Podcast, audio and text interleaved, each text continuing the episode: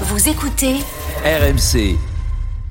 Les groupes de supporters aujourd'hui ont détaillé leurs accusations euh, contre Longoria, donc rupture de contrat de 36 jours du centre de formation, tous d'origine marseillaise, euh, disent-ils depuis 2023, influence oppressante exercée par certains agents auprès des jeunes contrats pro, disent les supporters, présence récurrente de certaines sociétés dans de nombreux transferts au sein du club. Enfin, ouais, la liste est, la liste est assez longue, je ne vais pas tout détailler, on n'a pas le temps, mais allez voir sur rmcsport.fr. En fait, ce qui est important, c'est que les groupes de supporters se- s'expriment. Hein voilà, parce que pour l'instant, c'était un peu le, le, ils disaient rien, on savait pas trop, euh, voilà. Donc là, c'est explication, contre-explication Combien ont signé euh, de l'autre Toutes côté. les assos n'ont pas signé.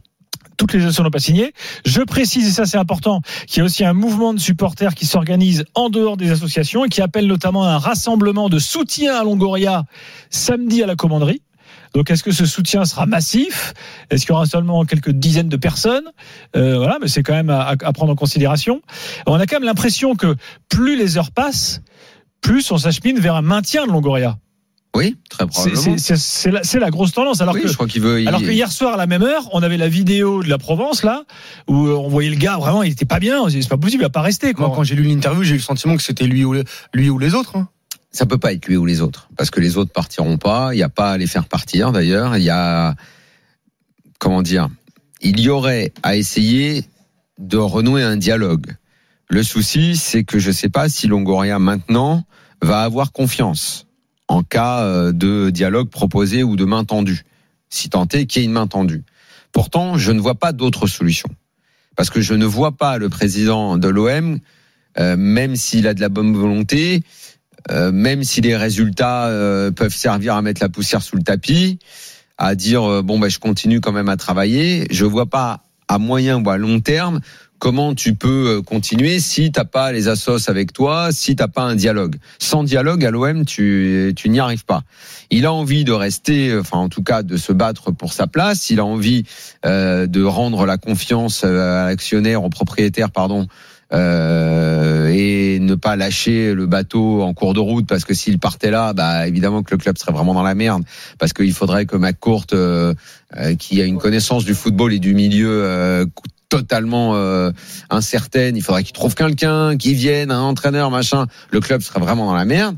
Donc il reste. Est-ce qu'il sera encore là l'année prochaine? Ça, en revanche, on peut en douter. S'il reçoit des propositions d'un club euh, ailleurs, euh, moi, je, je rappelle quand même que j'avais dit dans l'after, pas l'année dernière, mais l'année d'avant, vers la fin de Sampaoli, que Longoria, qui se démultiplie, qui fait mille trucs, euh, était épuisé. Épuisé, comme il est épuisé en ce moment, comme il était également fatigué l'année dernière, enfin depuis qu'il est là, euh, il y a une organisation au club qui est problématique parce que probablement il ne fait pas confiance à tout le monde. Il a écarté du monde en interne. Euh, quand tu écartes du monde, bah forcément les gens essayent de se venger, euh, parlent mal de toi, donc ça crée des réputations. Ça, j'ai un peu raconté hier. Mais lui, ce qu'il dit, et on peut le comprendre pour ça. Moi, je suis président de l'OM. J'ai quand même le droit de diriger le club. Qu'on me juge sur ce que je fais dans le sportif. Est-ce que dans le sportif, pour l'instant, moi, on peut bien me reprocher de changer, de pas être cohérent, de changer euh, trois fois d'entraîneur en trois ans, et donc trois styles de jeu, euh, de faire venir un tel, un tel, un tel, un tel. Mais excusez-moi, on est. Alors, c'est vrai que là, il a raté la Ligue des Champions et c'est un vrai échec. Mais par ailleurs, on est revenu dans le haut du classement en Ligue 1. On est de nouveau un acteur. On était en Ligue des Champions. On a fait euh, la petite euh, la petite conférence machin la première année.